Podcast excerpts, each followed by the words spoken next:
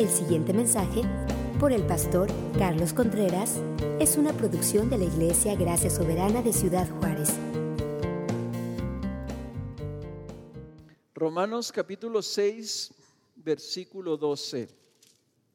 Continuamos con nuestra serie Caminando en el Espíritu y el día de hoy vamos a ver un tema importante, un tema muy amplio, es un tema bíblico, un tema que van a encontrar en toda la escritura y es este, somos esclavos de Cristo. Somos esclavos de Cristo. Vamos a orar y luego vamos a leer. Padre, aquí estamos.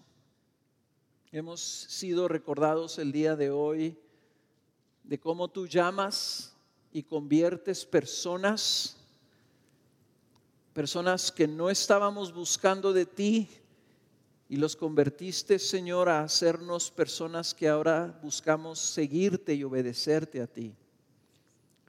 Señor, gracias por todos y cada uno de los hermanos que se han bautizado y que se van a bautizar en las próximas semanas. Son testimonio de tu grandeza, de esa ola inmensa, de ese tsunami de gracia que invade nuestras vidas y nos rescata. Señor, gracias gracias. Te pedimos, danos más de eso, Señor. Amamos tu obra de salvación. Danos más conversiones y podamos testificar. No hay problema, Señor, si tenemos que estar bautizando gente todos los domingos. Con gusto lo haremos, Padre. Y Señor, te pedimos que ahora tú también nos hables sobre nuestra respuesta nuestra respuesta a ti, inclusive habiendo yo mencionado, Señor, ahorita, de cómo tú nos has mandado que nos amemos los unos a los otros, que amemos a nuestro prójimo como una expresión del amor que tú has tenido por nosotros. Y Señor, ahora tenemos la oportunidad de revisar cómo nosotros respondemos a lo que tú haces por nosotros. Así que Señor, abre nuestro entendimiento, abre nuestro corazón. Haz que, Señor, la verdad penetre en nuestro corazón y de, de nuestro corazón surjan decisiones radicales para servirte y obedecerte a ti. Ayúdame en lo personal, Señor, a, a, comunicar lo que este pasaje nos comunica y nos enseña acerca de que somos esclavos de Cristo Padre, yo no lo puedo hacer, pero tu Espíritu sí puede. Ayúdame, Señor, ayúdanos a todos. En el nombre de Jesús. Amén. Bien, Romanos capítulo 6, y aunque la semana pasada,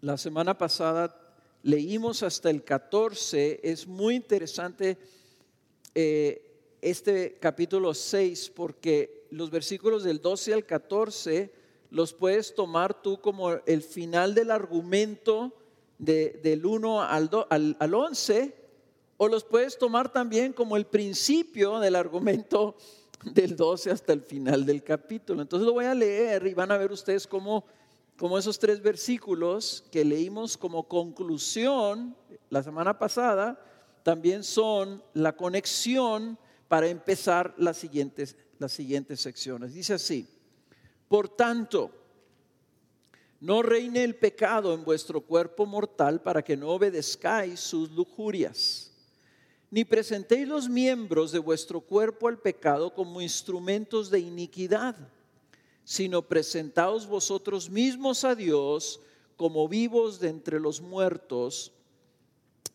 y vuestros miembros a Dios como instrumentos de justicia porque el pecado no tendrá dominio sobre vosotros, pues no estáis bajo la ley, sino bajo la gracia. Entonces, ¿qué? ¿Pecaremos porque no estamos bajo la ley, sino bajo la gracia? De ningún modo. ¿No sabéis que cuando os presentáis a alguno como esclavos para obedecerle, sois esclavos de aquel a quien obedecéis? Ya sea del pecado para muerte o de la obediencia para justicia. Pero gracias a Dios que aunque erais esclavos del pecado, os hicisteis obedientes de corazón a aquella forma de enseñanza a la que fuisteis entregados. Y habiendo sido libertados del pecado, os habéis hecho siervos de la justicia. Hablo en términos humanos, por causa de la debilidad de vuestra carne. Porque de la manera que presentasteis vuestros miembros como esclavos a la impureza y a la iniquidad, para iniquidad, así ahora presentad vuestros miembros como esclavos a la justicia para santificación. Porque cuando erais esclavos del pecado, erais libres en cuanto a la justicia. ¿Y qué fruto teníais entonces en aquellas cosas de las cuales ahora os avergonzáis? Porque el fin de esas cosas es muerte. Pero ahora, habiendo sido libertados del pecado y hechos siervos de Dios, tenéis por vuestro fruto la santificación y como resultado la vida eterna. Porque la paga del pecado es muerte, pero la dádiva de Dios es vida eterna en Cristo Jesús, Señor nuestro.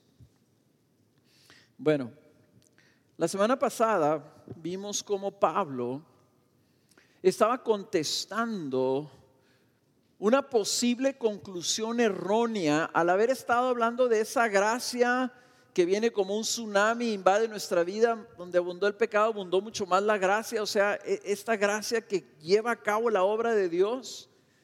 Y entonces podemos pensar, ¿verdad? ah, pues si hay tanta gracia, pues entonces podemos pecar y al cabo va a abundar más la gracia. Pablo dice, de ningún modo. Y, la conclusión, como, la manera como él refuta esa posible conclusión errónea, es que nosotros hemos muerto al pecado. Y usa el bautismo como un ejemplo, como una ilustración. Nosotros hemos muerto al pecado, ya morimos esa antigua manera de vivir y morimos porque estamos unidos con Cristo. Y la unión con Cristo hace toda la diferencia. Porque estamos unidos con Él en su muerte y unidos con Él para su vida. Entonces, ya no podemos nosotros regresar a lo que ya morimos a ello. Y morimos a ese viejo hombre, inclusive algo murió y fue crucificado también ahí en la cruz, que era nuestra antigua manera de vivir y también nuestra, nuestro cuerpo de pecado fue crucificado de tal forma que se le quitó ese poder. Y ahora tenemos nosotros una nueva libertad para vivir una nueva vida. Entonces Pablo dice, no podemos regresar a esclavizarnos de nuevo de aquello de lo cual fuimos liberados. Y termina la sección, el versículo 14, con esta conclusión, pues no estamos ya bajo la ley, sino bajo la gracia. Entonces otra posible conclusión errónea la contesta. Y no sabemos si fue algo que los romanos mismos estaban diciendo o simplemente Pablo anticipándose a lo que ellos pudieran pensar. Entonces dice Pablo, entonces que pecaremos porque no estamos bajo la ley, sino bajo la gracia. Si ya entonces fuimos liberados de la ley, ya se pagó y se cumplió la ley en Cristo Jesús, tenemos su justicia, entonces tal vez podemos pecar, porque ya no estamos bajo la ley, sino bajo la gracia y la gracia lo cubre todo. Y dice Pablo y contesta igual que en el versículo en el versículo 1 del capítulo 6, ¿verdad? Del versículo 2, de ningún modo. En otras palabras, diciendo, para nada. Claro que no. Y luego entonces presenta un argumento que tiene mucho que ver con nosotros. Y hay una diferencia entre la primera parte del capítulo 6 y la segunda parte del capítulo 6 que quiero que note. La primera parte del capítulo 6 enfatiza o Pablo usa el argumento de lo que Cristo hizo por nosotros. O sea, nos, nos unió con Él él murió en la cruz, por lo tanto nosotros morimos con Él. Él resucitó y nosotros entonces ahora tenemos su vida. En otras palabras, la gracia de Dios obrando en, en nuestra vida para, para darnos la salvación, para redimirnos, Él pagó por nuestros pecados, Él nos ha libertado, es la obra de Él la que Pablo está diciendo, por lo que Cristo hizo, nosotros no podemos regresar. Pero en la segunda parte enfatiza ahora lo que nosotros hacemos, lo que nosotros podemos hacer y debemos hacer. En otras palabras, Él está hablando aquí ya de una posición diferente y luego ahora qué es lo que nosotros vamos a hacer o cómo vamos a contestar. ¿Se acuerdan ustedes cómo vamos a responder, no contestar? ¿Cómo vamos a responder a lo que Cristo hizo por nosotros? ¿Se acuerdan ustedes del ejemplo del viejo ladrón? Si no vinieron la semana pasada, escuchen el mensaje de la semana pasada porque si no este mensaje no les va a hacer todo el sentido que necesito que les dé. Necesitan escuchar el mensaje de la semana pasada. Y ahí yo usaba el ejemplo de un viejo ladrón. Un viejo ladrón que entró a la cárcel porque era ladrón y le dan 10 años de condena y está ahí al último día del décimo año, termina su condena. Al siguiente día lo sacan de la cárcel, le devuelven sus cosas y lo ponen en la banqueta. Allá afuera, al frente de la cárcel, ahí está. Y puede agarrar la rutera para un lado o para otro. Puede regresar a su viejo barrio o puede irse a vivir a otro país si quiere. En otras palabras, ahí está en la banqueta, ahí está su vida, ya pagó, ya no hay nada que lo detenga, ya no hay nada que lo limite. Y ahora él tiene que tomar la decisión sobre qué va a hacer con su vida. Pues nosotros estamos en la misma posición. Cuando Cristo nos llama, nos une a Él, Él hace la obra de redención, paga a Él por nuestros pecados, nosotros no los pagamos, Él los pagó, nos da su vida, nos rescata, somos libres de toda culpa y condenación, nos da su justicia y literalmente luego nos pone en la banqueta, diciendo, tu vieja vida se acabó, ya moriste, el viejo hombre ya murió, se acabó. Ahora vamos a ver qué vas a hacer. ¿A dónde vas a ir? ¿A derecha, a izquierda, para atrás, para adelante? La diferencia entre nosotros y el viejo ladrón es que nos pone la banqueta el Señor. Yo lo veo así, no sé por qué, pero a mí yo, yo sé, o sea, es como ya estaba yo ahí adentro, fui liberado, ahora estoy ahí. Ahora, la diferencia es que no estoy solo, que Él está conmigo. Y no solamente eso, sino que Él me ha cambiado y ha puesto su espíritu en mí, que ahora tengo algo que antes no tenía. Pero la, la diferencia, o sea, está Él ahí, pero al final de cuentas sigo yo también con la responsabilidad de qué camino voy a seguir. ¿Seguiremos por el camino del pecado? Al cabo ya no estoy bajo la ley, ya no estoy bajo, bajo la condenación, ya se pagó mi deuda. Entonces puedo seguir pecando.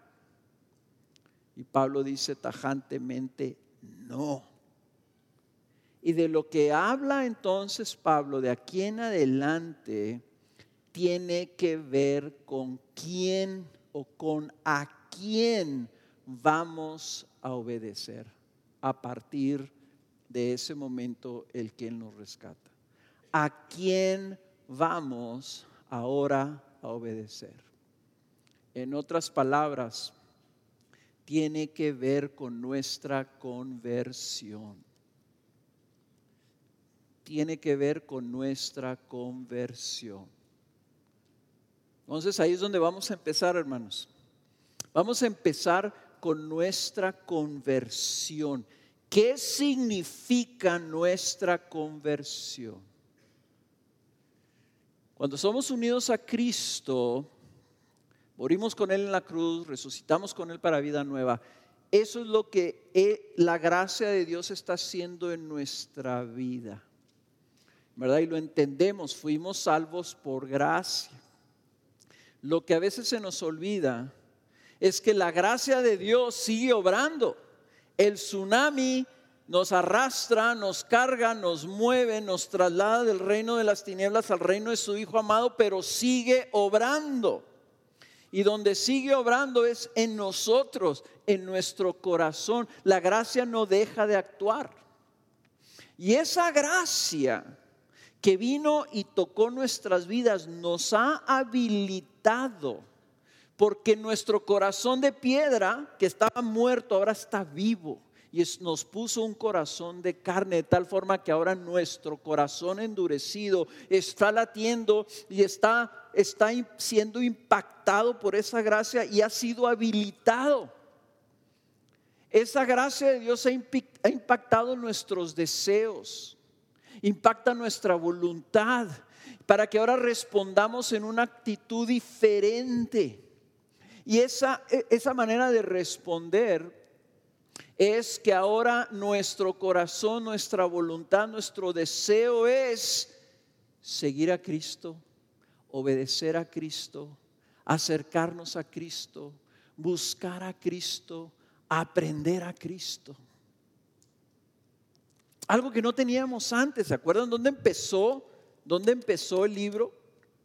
Que dice el capítulo 3, no hay ni uno solo que sea bueno, no hay ni uno que busque a Dios, no hay ni uno que sea justo. Éramos enemigos de Dios y Dios demuestra su amor para con nosotros en que siendo aún sus enemigos, Él muere por nosotros. Entonces nosotros no estábamos buscando de Dios, pero la primera evidencia de que Dios ha obrado en tu vida, parte de los testimonios, yo no sé si los estaban oyendo o no, es, yo no estaba buscando, pero ahora quiero servirlo, ahora quiero amarlo, ahora quiero leer su palabra, ahora quiero obedecerlo. ¿De dónde salió eso? Esa es la nueva vida de Cristo. En otras palabras, el Espíritu Santo obra en nosotros como un medio de la gracia de Dios para cambiar la dirección de nuestros afectos, de nuestros deseos. Y eso nos lleva, esta era nuestra antigua manera de vivir, eso nos lleva a decir, ahora quiero otras cosas. Y nos volteamos y empezamos a caminar hacia Dios. ¿Saben cómo se llama eso? Ya lo saben ustedes. Arrepentimiento. Por eso es que decimos, la fe y el arrepentimiento no se pueden separar. Son los dos lados de la misma moneda. Creer en Cristo produce arrepentimiento. Siempre. Y el arrepentimiento nos lleva entonces a la conversión. La conversión, hermanos, es la expresión de nuestro arrepentimiento que nos mueve a dejar atrás el pecado y ahora ofrecernos a Dios. Creo que fue Ana la que dijo que cuando estaba de rodillas orando le estaba diciendo, Señor, que hágase tu voluntad. Aquí estoy. Ah, ella pronunció una frase que tal vez muchos de nosotros, si no es que la mayoría, hemos dicho, Señor, aquí estoy, haz conmigo lo que tú quieras. ¿Qué estamos haciendo cuando decimos ese tipo de cosas? Nos estamos ofreciendo a Dios. Estamos rindiéndonos ante Dios. Estamos entregándonos a Dios. La gracia de Dios viene y nos regenera de una manera tal, tan maravillosa que ahora ahora anhelamos a aquel a quien antes no buscábamos. Amamos al que antes odiábamos. Queremos agradar a quien antes no nos importaba. Eso lo hace el Señor en nosotros. Por medio de su gracia nos muestra sus misericordias, sus perfecciones, sus bondades. Nos muestra el carácter de Dios y nos lleva a desearlo. Al ver a Cristo en su hermosura y la grandeza de, su, de sus perfecciones, ahora lo que queremos es a Cristo. Al punto que estamos dispuestos a dejar atrás nuestra antigua manera de vivir. Esa es nuestra conversión. Y de eso es de lo que está hablando aquí Pablo. ¿A quién vamos a obedecer? Ese, ese presentarse. Vean ustedes el versículo 13. Dice el versículo 13, dice, dice, ni presentéis los miembros de vuestro cuerpo al pecado como instrumentos de iniquidad, sino presentaos vosotros mismos a Dios. ¿Qué significa eso de presentarse a Dios como vivos? Aquí muchos de ustedes, y hay personas que ahorita, precisamente en estos días, están en este proceso. Andan buscando trabajo. Van y entrevistan. Dicen, les vamos a llamar. Les llaman por teléfono. Oiga, fulano de tal, sí, hablamos de la compañía Sutana. Ah, ok. Le queremos decir que le hemos dado el trabajo. Ah, qué bien. Gracias. Ok. Tiene usted el lunes que presentarse con el señor fulano de tal que va a ser ahora su patrón, su jefe. A las 8 de la mañana, preséntese. ¿A qué te presentas? ¿Para qué te vas a presentar con ese que va a ser ahora tu supervisor, tu jefe, tu lo que sea? Aquí estoy. Y le dices así, ¿para qué soy bueno? ¿Qué quiere que haga? ¿Cuál es mi trabajo? ¿Cuáles son mis responsabilidades? ¿Cuál es mi labor? Te presentas para decir, ahora sí, dígame qué es lo que debo hacer. Es lo que está diciendo Pablo aquí. Preséntate delante de Dios. Ahora, antes, te presentabas al pecado. Ahora, preséntate a Dios como vivo de entre los muertos. La conversión es esa decisión en nuestras vidas en que nos entregamos al Señor para hacer su voluntad. Y, noten que escogí las palabras, cada una de ellas. La conversión es la decisión en nuestras vidas en la que nos entregamos al Señor para hacer su voluntad. Cuando le decimos, estoy dispuesto a dejar mi antigua manera de vivir, Estoy dispuesto a seguirte. Estoy dispuesto a que hagas conmigo lo que tú quieras. Quiero hacer tu voluntad. Hágase tu voluntad. Quiero que obedecerte. Quiero obedecerte. Y nota que tiene que haber una decisión. Una decisión que ya está impactada por la gracia de Dios pero la decisión tiene que ser tuya. Y hay un debate en el mundo cristiano sobre si nosotros decidimos seguir a Cristo o si Cristo nos salva sin que nosotros decidamos. Pues las dos son ciertas. Cristo nos salva. Yo estaba perdido, si yo no estaba buscando a Dios, hasta que un día me alcanzó la gracia de Dios y me agarró y el Señor me transformó literalmente de la noche a la mañana. Al siguiente día yo todo lo que quería era Cristo. Pero ¿saben una cosa? Yo tuve que tomar la decisión de buscarlo. Yo tuve que tomar la decisión de tomar una Biblia, comprar una Biblia para empezar y empezar a leer. Yo tuve que tomar la decisión de cargar mi Biblia conmigo en mi mochila todos los días, hasta que la leí toda. Yo tuve que tomar la decisión de buscar una iglesia, tuve que buscar, tomar la decisión de compartirlo. Yo tuve que tomar la decisión de dejar a mis amigos para seguirlo a Él. En otras palabras, la conversión es la respuesta nuestra en la que nosotros decidimos presentarnos a Cristo como nuestro Señor. Y eso involucra arrepentimiento. Involucra nuestra disposición de dejar atrás lo que antes nos alejaba de Dios para seguirlo ahora a Él. No hay conversión sin arrepentimiento. O sin arrepentimiento no hay conversión. Tienes que dar la vuelta. un evangelio que no te llama al arrepentimiento es un evangelio incompleto. Porque no tiene sentido que se te diga que creas en el Señor Jesús, que hizo esto por ti, que creas en lo que Él hizo por ti y luego que no lo dejes ahí como Señor y Dios. Y si antes tú estabas viviendo en el pecado y no andabas buscando a Dios, tiene que haber un arrepentimiento para ahora buscarlo a Él y responder a esa gracia. ¿Por qué es que esto, por qué es que esto les digo tanto y les enfatizo tanto esto de la, de la, de la obediencia porque, y de la decisión, perdón? Porque vean ustedes todas los, los, instancias en esta sección en donde se habla, por ejemplo, de expresiones imperativas de cosas que tenemos que hacer o que debemos hacer. Dice, empieza desde el versículo 13, que debemos presentarnos. Y presentarnos para obedecer.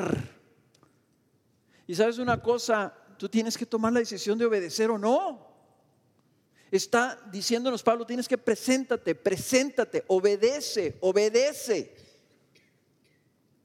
Y lo está diciendo cosas que ya hicimos en nuestra conversión. Dice, nos hicimos obedientes. Y también dice que nos hicimos siervos. Y una aclaración, cuando aquí en este capítulo, y en muchos otros capítulos de la Biblia también, en este capítulo, cada vez que habla de siervo, está usando la palabra que significa esclavo. ¿Ok? No hay diferencia, la única diferencia es si te hicieron esclavo o te hiciste esclavo. Eso es toda la diferencia. Pero dice que nosotros nos hicimos esclavos porque hay un principio. Versículo 16, vean lo que es este principio. Es el principio que le estoy llamando yo el principio de la obediencia a esclavitud. El principio de obediencia, esclavitud. Fíjense cómo dice, no sabéis, como si todos supiéramos esto, ¿verdad? Pero Pablo así como que hace una pregunta retórica, pues ¿qué no saben? ¿Qué no piensan? pues no, Señor, no pensamos, por eso es que tenemos que leer tu palabra. No sabéis que cuando os presentáis a alguno como esclavos para obedecerle, sois esclavos de aquel a quien obedecéis, ya sea del pecado para muerte o de la obediencia para justicia. ¿No sabes que cuando te presentas con alguno para obedecerle, al que te presentes con esa intención de obedecerle, te estás convirtiendo en el esclavo de lo que te presentes. Ya sea si te presentas para obedecer al pecado o si te presentas para obedecer a Cristo. Esto es un principio que nos ayuda muchísimo a nosotros para saber lo que tenemos que hacer, para saber cómo debemos de responder. Cristo nos libertó del pecado, nos liberó de la esclavitud, del pecado. Pero este principio lo que nos está diciendo es que todo ser humano es un esclavo. Eso es lo que nos está diciendo. No existe persona libre. O como lo dijo el profeta de, la modernidad, Bob Dylan, tienes que servir a alguien. O sirves a Dios o sirves al diablo. Así lo veía él, ¿verdad? O sirves a Dios o sirves al diablo. Bíblicamente es o sirves al pecado o sirves a Dios. O eres esclavo del pecado o eres esclavo de Dios. No más hay dos aguas. No más hay dos cosas, pero eso está diciendo que tú eres esclavo de aquello que tú estés obedeciendo. Te estás sometiendo a hacerle caso, a hacer lo que ese Señor te está mandando. Eso lo vimos desde la semana pasada. ¿Se acuerdan también los que no vinieron la semana pasada? Escúchenlo. ¿Se acuerdan ustedes del esposo ese malvado, cruel? ¿Se acuerdan del cepillito de dientes? No les voy a decir más para que los que no oyeron dijeron, ¿qué cepillo de dientes? O sea que no se lavaba los dientes el esposo malvado. Escuchen el mensaje. Este principio, hermanos, nos ayuda a entonces a obedecer a Dios. Porque porque estamos nosotros realmente buscando servirlo y para buscar servirlo lo único que tenemos que hacer es buscar obedecerlo. Muchos, especialmente jóvenes, decimos cosas, no, es que yo quiero servir a Dios, quiero servir a Dios. Y a veces en esa expresión, quiero servir a Dios, lo que está ausente es el concepto de la obediencia. Esto a mí me sirvió un chorro, me sirvió esto mucho. Muy sencillo, ¿quieres servir a Dios? Obedécelo. Capítulo 15, 14 y 15 de Juan, el Señor, el Señor Jesús se cansó de decirle a sus discípulos, ¿me quieren amar? Porque todos decimos, no, yo amo a Jesús, amo a Jesús, amo a Jesús. Jesús dijo, ¿me amas? Obedéceme. Porque este principio es real. Nosotros somos esclavos de lo que obedezcamos. Ahora, sé que para algunos de ustedes este concepto les va, les va a sonar chocante. ¿Somos esclavos de Dios? ¿Podemos decir eso? ¿Somos esclavos de Dios? Te voy a decir esto de esta manera. Claro, absolutamente, no hay duda. Sin, sin cuestión, o sea, somos esclavos, punto. Si nosotros le estamos obedeciendo, somos sus esclavos. Y nos, nos choca la palabra porque siempre vemos la esclavitud como impositiva, autoritaria. Pero los apóstoles siempre se describieron a sí mismos como esclavos de Cristo. Y somos esclavos por dos razones. Somos esclavos por dos razones. Número uno, porque Cristo nos compró para que fuéramos posesión suya, para que fuéramos de Él de manera exclusiva. Cristo nos compró con su sangre para que fuéramos de Él. Y la manera, un esclavo era una persona que tú comprabas para que te sirviera a ti en exclusividad. Ok, bueno, la Biblia usa ese concepto cuando Él habla del pueblo de Dios. Vean ustedes este ejemplo como un ejemplo en 1 Corintios 6, 19. Pablo le dice a los corintios, huyan de la fornicación. Fornicación es las relaciones sexuales fuera del matrimonio. Huyan de la fornicación. Todos los demás pecados que un hombre comete están fuera del cuerpo, pero el fornicario peca contra su propio cuerpo. Y luego dice esto, o no sabéis, este, el apóstol siempre hace estas preguntas, bueno, ¿qué no saben? Estamos bien tapadotes, Pablo, no sabemos. O no sabéis que vuestro cuerpo es templo del Espíritu Santo que está en vosotros, el cual tenéis de Dios, y no tenéis esto, y que no sois vuestros. Ya no eres tuyo Tú ya no eres tuyo. ¿Tiene sentido eso? ¿Se puede decir así? Ya no eres tuyo. Ya no sois vuestros. Dice, pues por precio habéis sido comprados. Por tanto, glorificad a Dios en vuestro cuerpo y en vuestro espíritu. Y lo dice así, tu cuerpo, tu espíritu, todo lo que tú eres, los cuales son de Dios.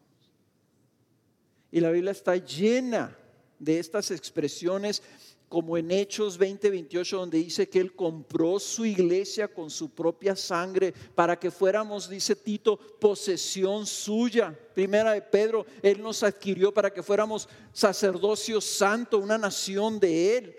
O sea, Él nos compró Termina la Biblia en Apocalipsis diciendo los ángeles cantando ahí, tú compraste con tu sangre gente de toda tribu y dice que los compró Jesús para Dios, toda tribu, toda lengua, toda nación.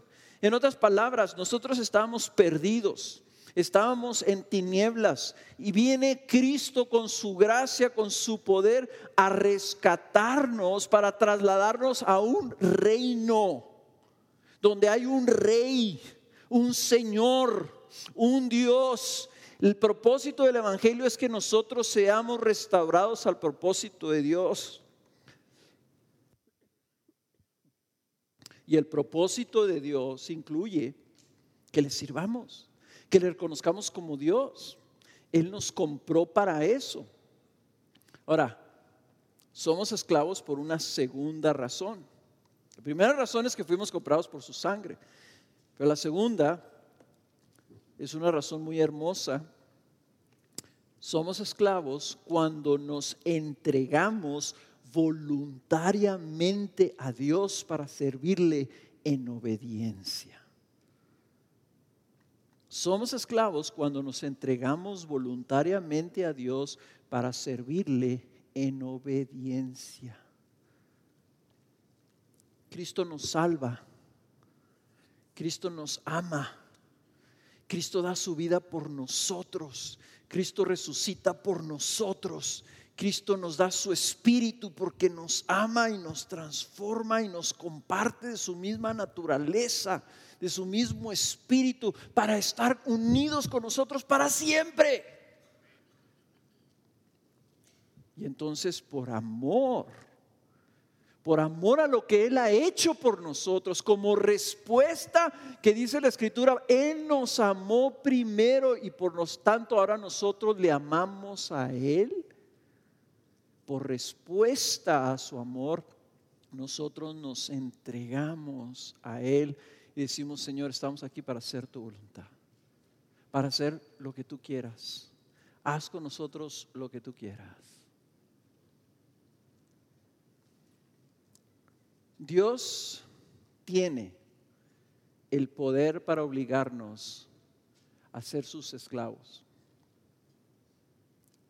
Nosotros tenemos, sin embargo, una opción que no tienen los ángeles. La escritura habla de los ángeles como siervos de Dios, como esclavos de Dios. Nosotros, el Señor nos dice, ¿cómo vas a responder a lo que he hecho por ti? Y nos da la oportunidad de que nuestra escritura, digo, perdón, nuestra esclavitud sea voluntaria, como una respuesta de amor. Y saben ustedes que en el Antiguo Testamento, en la antigüedad, había esclavos que, que eran liberados, cumplían el tiempo. En el Antiguo Testamento decía que que había ciertos tiempos, los años de jubileo y después de cierto tiempo se cumplían los tiempos de, servidumbre, los tiempos de esclavitud y el esclavo tenía que ser liberado.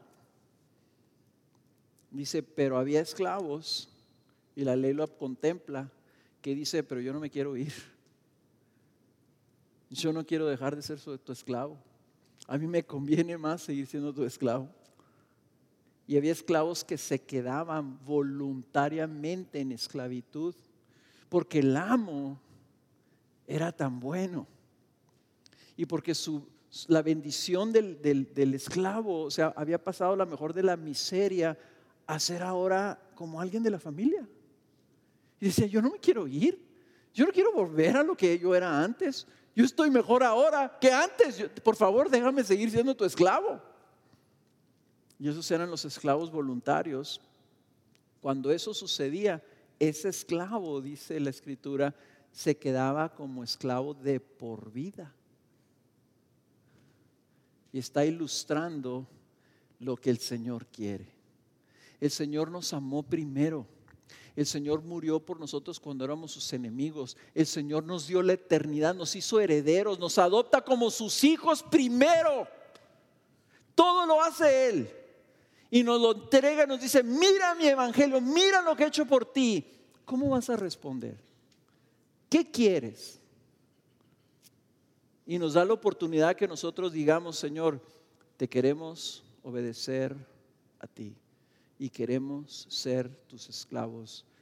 Ya no queremos pertenecernos, ya no queremos vivir para nosotros mismos, sino vivir para ti. ¿Cuántos de esos testimonios que escuchamos oímos gente que decía, ahora quiero vivir para la gloria de Dios, para su agrado, para su bendición?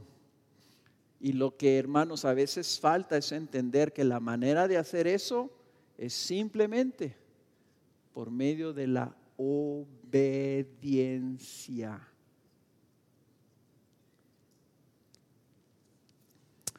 Ahora, es interesante que todo esto empezó cuando Pablo nos dice que morimos con Cristo en la cruz. Porque nadie puede servir a dos señores, nadie le, no puede haber un esclavo que le pertenezca a dos amos. Dice Cristo, o sirves uno o sirves al otro, pero no puedes pertenecer a dos y no puedes tratar de servir a dos. Entonces cuando nosotros tratamos de vivir para nosotros mismos, entramos inmediatamente en un conflicto con el que es nuestro dueño, aquel a quien le pertenecemos.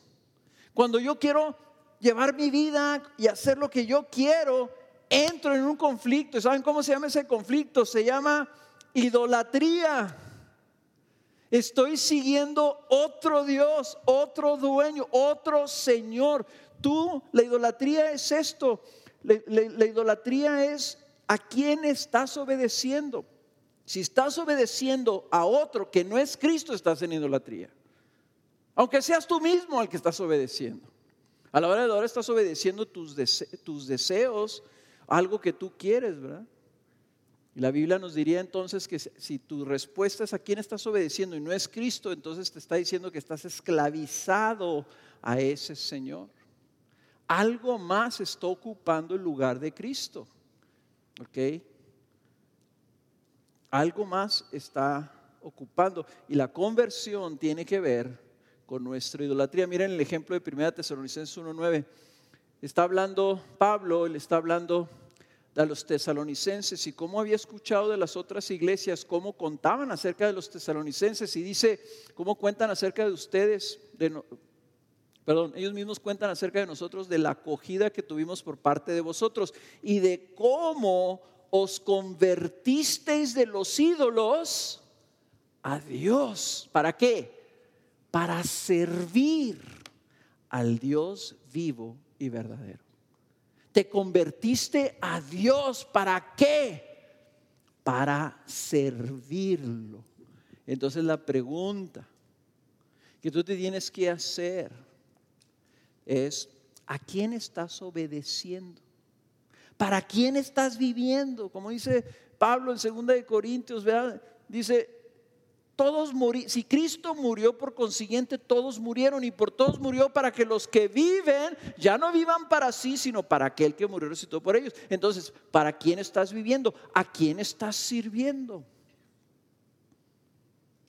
Si no estás sirviendo a Dios, si no eres esclavo de Dios para obedecerle, estás sirviendo al pecado y te estás esclavizando otra vez al pecado.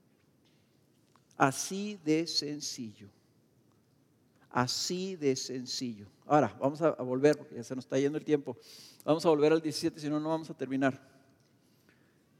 Dice el 17, pero gracias a Dios que aunque erais esclavos del pecado, os hicisteis obedientes de corazón a aquella forma de doctrina a la que fuisteis entregados y habiendo sido libertados del pecado, os habéis hecho siervos de la justicia. Esa palabra habéis hecho siervos quiere decir, te esclavizaste ahora a la justicia. Y dice Pablo, hablo en términos humanos por causa de la debilidad de vuestra carne. Y les pone este ejemplo, de la manera que antes presentasteis vuestros miembros como esclavos a la impureza y a la iniquidad, dice, para iniquidad, ese fue el fruto de lo que obtenías, era pecado, iniquidad. Así ahora presentad vuestros miembros como esclavos a la justicia para que haya este fruto, la santificación. Entonces ahora Pablo le está volteando un poquito y le está diciendo que nosotros fuimos entregados a algo y al ser entregados, dice aquí los romanos, se hicieron obedientes a aquello a lo que fueron entregados. ¿A qué fuimos entregados? Fuimos entregados a la verdad del Evangelio. Y dice, cuando nos te hiciste obediente, está haciendo referencia cuando nosotros nos entregamos en fe. Cuando nosotros recibimos ese evangelio en fe, nos estábamos haciéndonos obedientes, lo estábamos creyendo. Porque el mandato del Evangelio es creer en el Señor Jesús. Y dice Pablo, cuando creíste te hiciste obediente. Ahí empezaste a obedecer a Cristo. Ahí empezó tu arrepentimiento. Ahí empezó tu esclavitud. Te hiciste, dice, en el pasado. Si tú ya creíste en Cristo, si Cristo es tu Señor, tú ya te hiciste obediente de Cristo ya te esclavizaste. Pero en el mejor sentido de la palabra, aunque suene raro. A mí me ayuda que suene raro que diga, ya me esclavicé a Cristo. Me ayuda, porque eso es la verdad. Y empezó desde el momento en que creí. Entonces aquí, hermanos, el llamado del Evangelio es a creer para entregarte. Fíjate cómo te lo puse ahora. El llamado del Evangelio es a creer, pero no más para que tengas un conocimiento, sino es creer para hacerte obediente a eso que estás creyendo.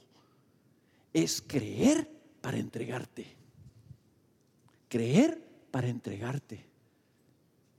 Es a entregarse a obedecer esa verdad. Y entonces Pablo dice, ahora para que me entiendan, eso de debilidad en la carne es así, para que me entiendan, dice Pablo, porque están, Pablo, no sabemos, ayúdanos.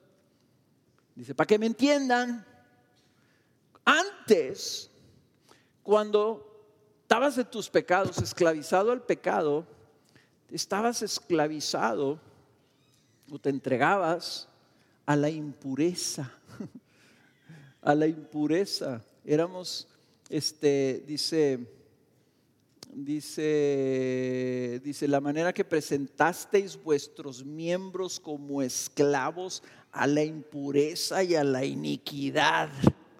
En otras palabras, era, era vivir para pecar. Y eso es lo que vimos nosotros en el capítulo 1. Es una espiral descendente el pecado te va llevando cada vez más a una mayor iniquidad.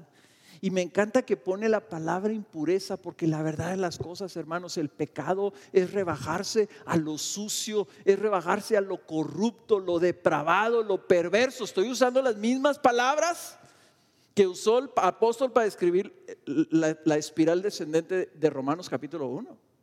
Degradante, perverso. Y eso es lo que hace el pecado. Nosotros dice, cuando tú te entregaste a esclavizarte a esa impureza, dice, el resultado era iniquidad. O sea, más pecado, más pecado. Dice, pero ahora, dice, ahora hay una espiral ascendente. Vamos para arriba. Dice, ahora te entregas y te entregas a la justicia para obedecerlo, dice, el resultado es santificación. ¿Y qué significa la santificación? La santificación significa que estamos siendo cada vez hechos más y más, poco a poco, hechos conforme a la imagen de su Hijo Jesucristo. Nos estamos pareciendo más a Jesús. Yo sé que a lo mejor voltean a vernos acá unos a otros y dicen, eh, yo no veo mucho aquí parecido con Jesús a nadie, ¿verdad? Lo que pasa es que no nos conocían antes. ¿Ok? O sea, era tal el trecho que hemos avanzado un chorro, pero todavía nos falta un resto, ¿verdad? Pero esa es la santificación. La santificación es que lo que Cristo ya hizo en nosotros al declararnos justos, nos deja en esta tierra para transformarnos, para que ahora lo vivamos.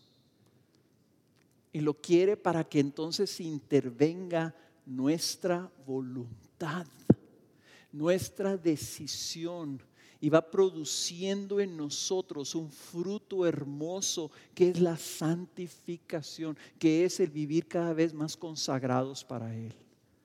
Ese es el propósito de Dios.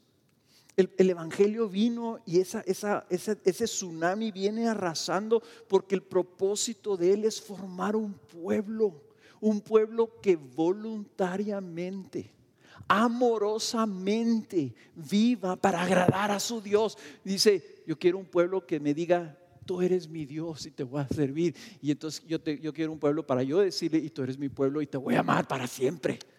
Eso es lo que Él quiere. Piensen en un matrimonio.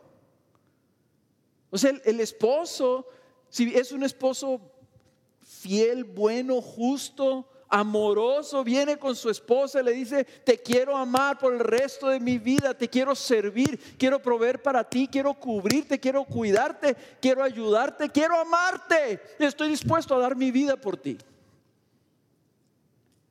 ¿Y la esposa qué le dice? Eh, déjame ver. ¿Eso es todo lo que quieres hacer por mí?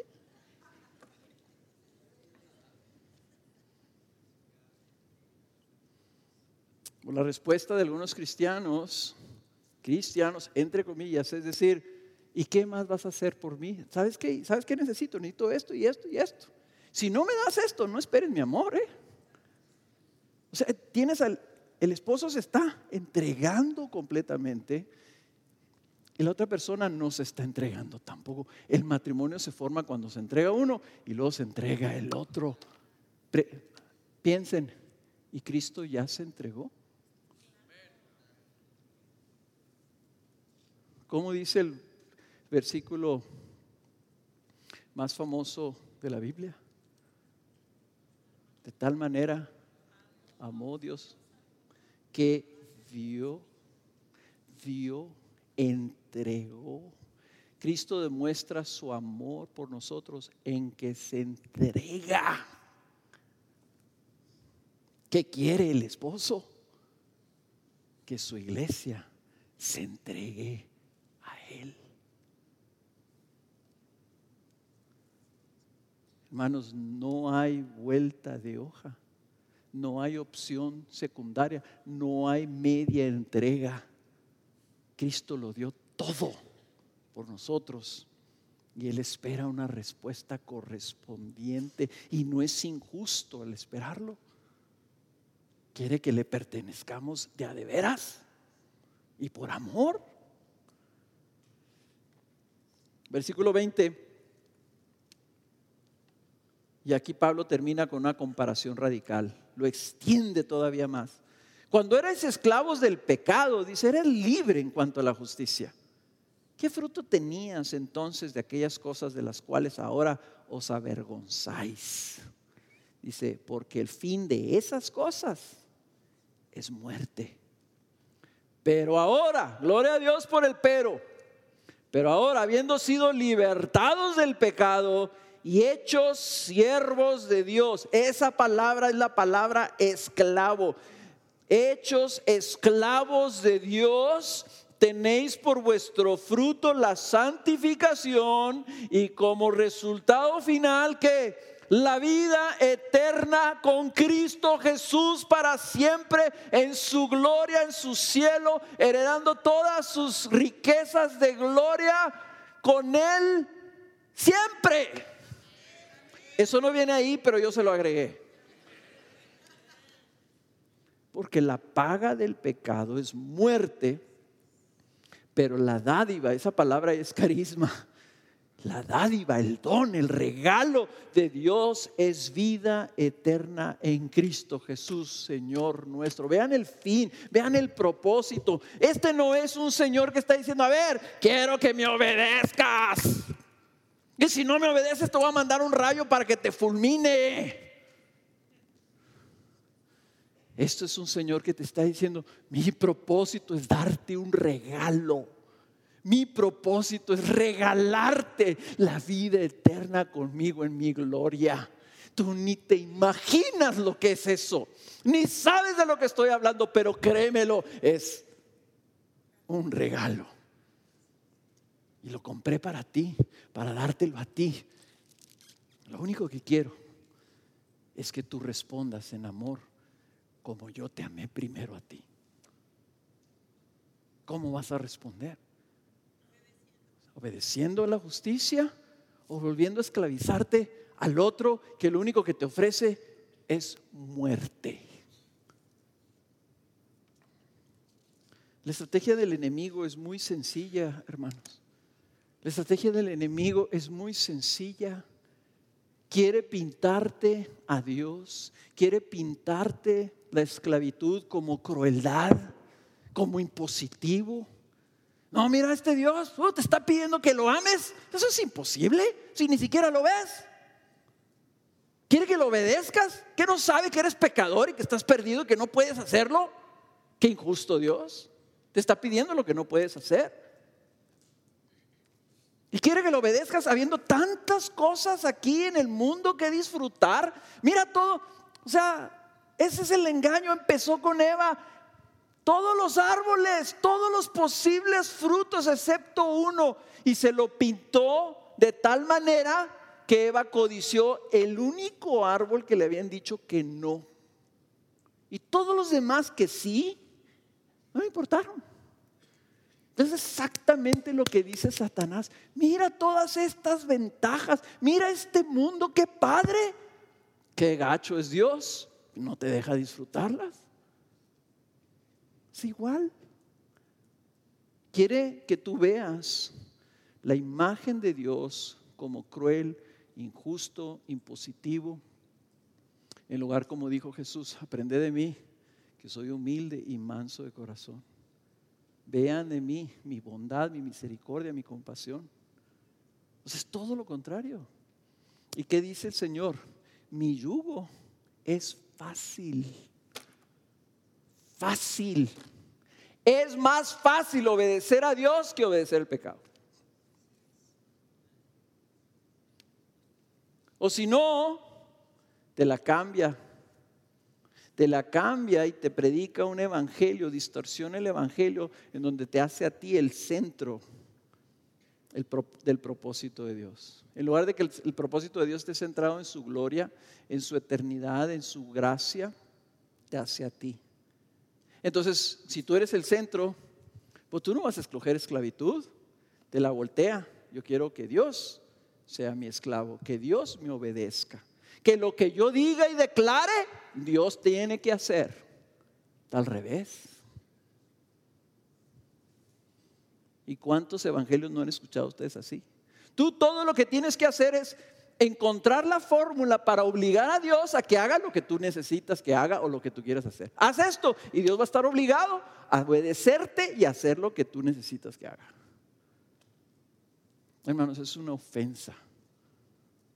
Es una ofensa a la gracia de Dios. El Evangelio se trata de Él, de Cristo. Se trata de su gloria. Todo es por Él, para Él, para, para, para su eternidad. Que, que su pueblo le alabe y le glorifique por toda la eternidad. Él sostiene todas las cosas para que se cumpla ese propósito eterno. Y la buena noticia es que nos incluyó en Él.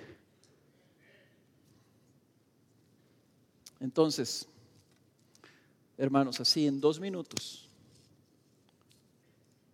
¿cómo aplicamos esto? ¿Cómo respondemos a esto? La clave es obediencia. Y el problema a la obediencia son nuestros pecados. Un pecado es rebelión, es desobediencia a lo que el Señor nos ha dicho, cómo quiere que vivamos. ¿Cómo respondemos? Yo, te lo quiero poner así. Número uno, empieza a ver la obediencia como algo hermoso. Empieza a ver la santidad como algo hermoso. ¿Por qué? Porque la santidad es ser hechos cada vez como Cristo, una persona que busca la obediencia, que sigue la obediencia, cada vez va a ser más como Cristo. ¿Ok? Empieza a ver tu obediencia como algo muy bueno y el pecado como algo muy malo. ¿Ok? Y, entonces lo que va a pasar es que cuando eres confrontado con tu pecado, cuando te das cuenta que te equivocaste, etcétera, ya no lo vas a ver como, como algo deprimente, lo vas a ver como una oportunidad. Es una oportunidad. Ah, un área más que el Señor quiere tratar en mi vida. Un área más que tengo la oportunidad ahora de obedecer a Dios para cambiar, para agradarlo, para servirlo, porque soy su esclavo. Número dos. Número dos. Necesitas entender que el arrepentimiento es volver a Cristo. Y tú me puedes decir, pues claro, pero no tan claro. Miren, necesitas entender que el arrepentimiento es volver a Cristo. ¿Por qué? Porque la gran mayoría de la gente que conozco, la gran mayoría de las personas han confundido la contrición la tristeza por el pecado como arrepentimiento. Yo les decía a los jóvenes el otro día en el grupo de discipulado, les decía, ¿a poco no? Cuando te ofendes entre parejas, ¿verdad? Se ofende, usualmente la señora se ofendió porque los, nosotros somos los que la regamos más, ¿verdad? Se ofende la señora y entonces dices, no, pues tengo que ir a pedirle perdón a mi esposa. Vas, le pides perdón a la esposa. Y dice, ah, no, porque no se ve que estás arrepentido. Yo no veo que te duela. Y entonces quieres castigarlo para que asuma una postura de, no, sí, mira, me duele y me traigo rojo aquí el pecho de los golpes que me estoy dando. Pero eso no es arrepentimiento.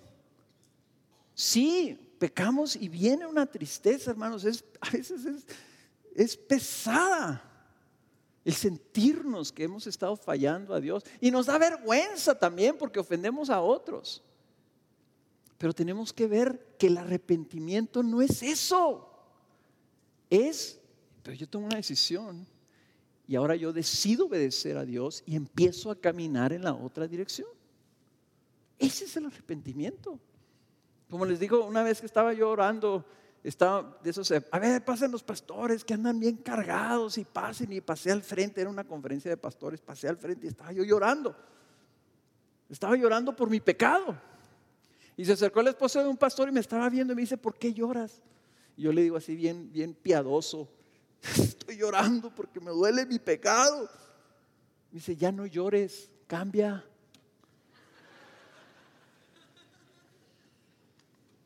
como por arte de magia se me secaron las lágrimas. Es cierto. El Señor no está buscando tus lágrimas. Tienes que entender lo que es el arrepentimiento. Él te está diciendo, ven a mí, obedéceme. Y si tú te ves como esclavo, cuando pecas eres un, mal esclavo andas de vago. En lugar de andar sirviendo al Señor, entonces está el Señor sentado a la mesa y dice, ok, vamos a comer. ¿Dónde está la comida? No, Señor, pues fíjate que el esclavo que teníamos en la cocina se anda de vago. Se fue. Y no hay quien te atienda. Que el Señor me disculpe por estas ilustraciones, ¿verdad? Pero quiero, por causa de la debilidad de la carne, les estoy diciendo esos ejemplos. O sea, el arrepentimiento es que vuelvas a la obediencia, a servir a tu Señor. Lo que Él quiere es que estés con Él. Es volver a sus caminos, volver a obedecer la justicia. ¿Ok? Número tres. Resiste la tentación o la inclinación, la tendencia a decir, no puedo cambiar. Te voy a decir por qué. Primero que nada, porque es una mentira, porque aquí dice que estamos muertos al pecado y que se rompió el dominio del pecado en nosotros. No podemos decir no puedo porque estaríamos diciendo es mentira la Biblia. Primero. Pero esta es otra razón. Si, si estás diciendo no puedo obedecer,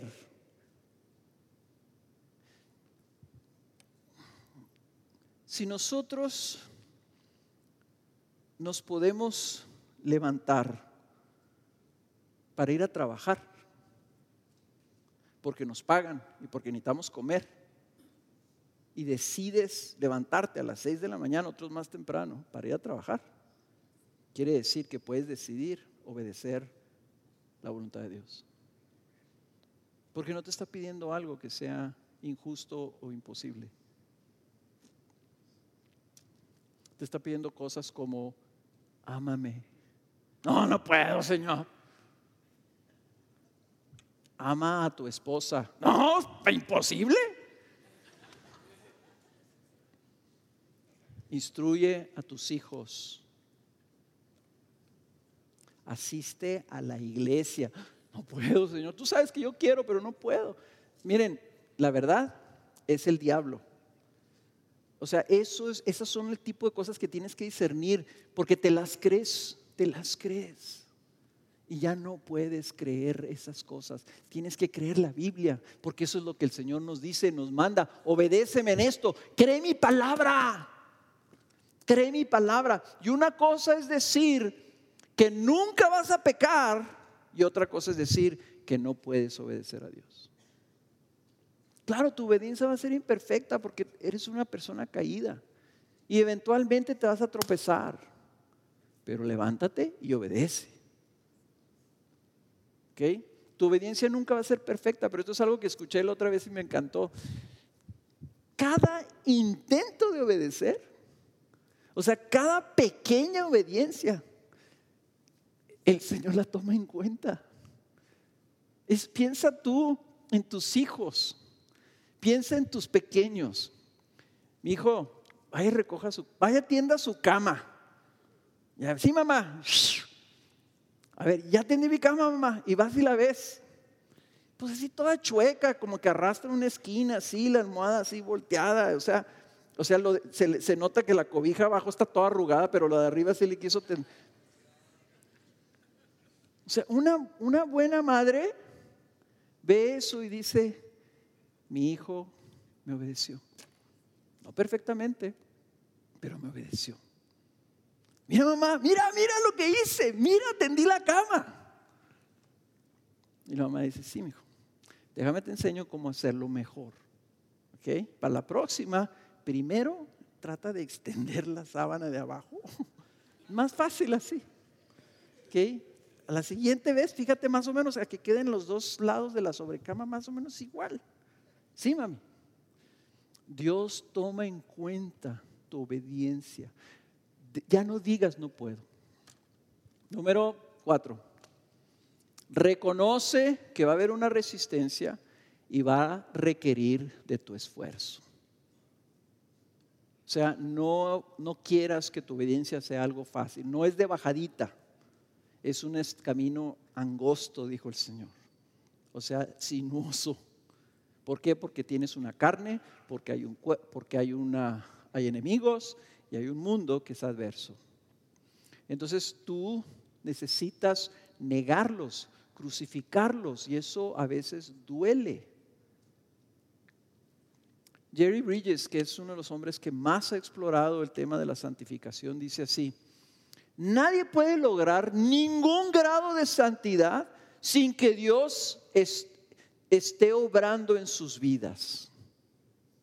Nadie puede lograr ningún grado de santidad sin que Dios esté obrando en sus vidas. Pero luego agrega esto, pero nadie lo logrará sin un esfuerzo de su parte. Dios ha hecho posible para nosotros que caminemos en santidad. Él ya lo hizo posible porque ya murió, ya nos libertó del dominio del pecado. Dios ha hecho posible que nosotros, para nosotros que caminamos en santidad, o sea, en obediencia, pero nos ha dado la responsabilidad de ser los que caminemos. O sea, tú te tienes que levantar, te tienes que poner de pie y vas a tener que dar el primer paso y luego el segundo y luego el tercero, etcétera. Les voy a poner esa cita en la página web para que la vean. ¿Ok? Número 5. Obviamente, si va a requerir un esfuerzo, vas a necesitar tomar decisiones. Vas a necesitar tomar una decisión para obedecer. Vas a tener que decir, voy a obedecer a Dios. Tiene que haber intencionalidad de tu parte. No va a suceder gratis. Así lo pone Kevin DeYoung en su libro sobre la santidad. Dice, la gracia de Dios no produce de manera automática la obediencia.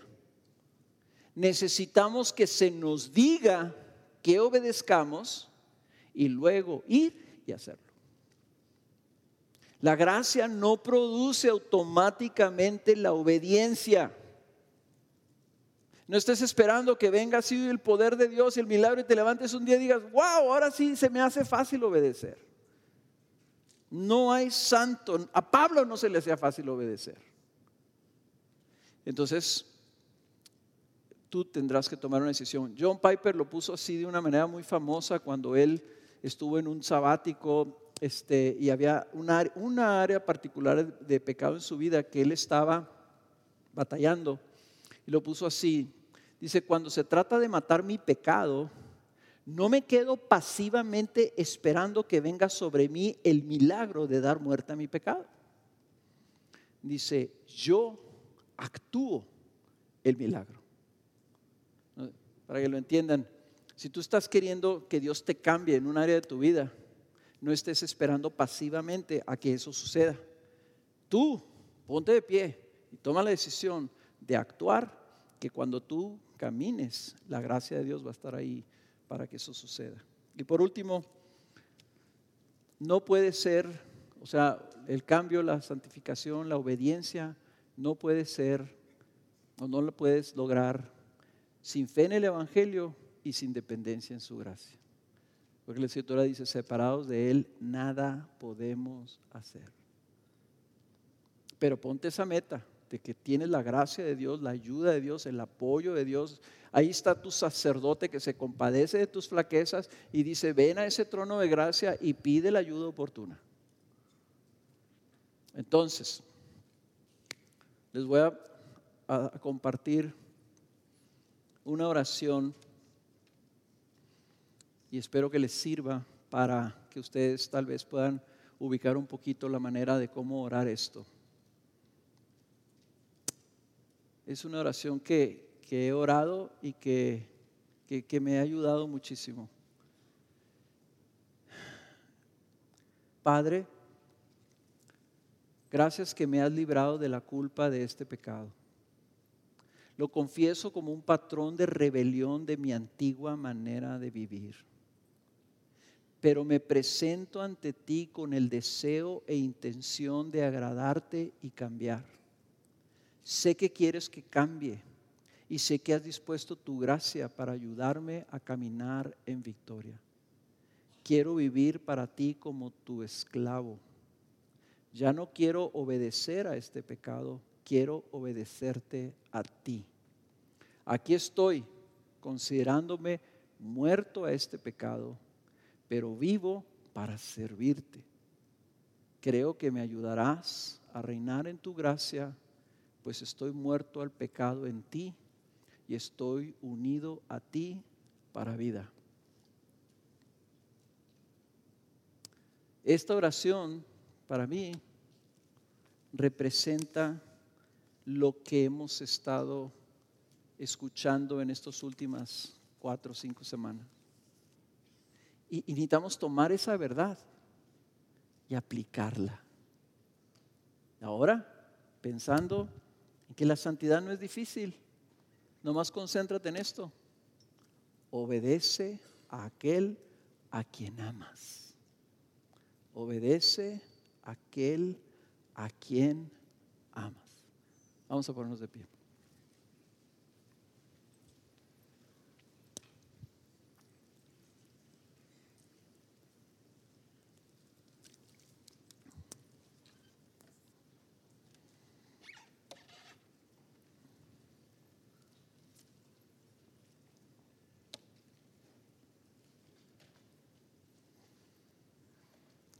Padre, te damos gracias por haber entregado a tu Hijo Jesús.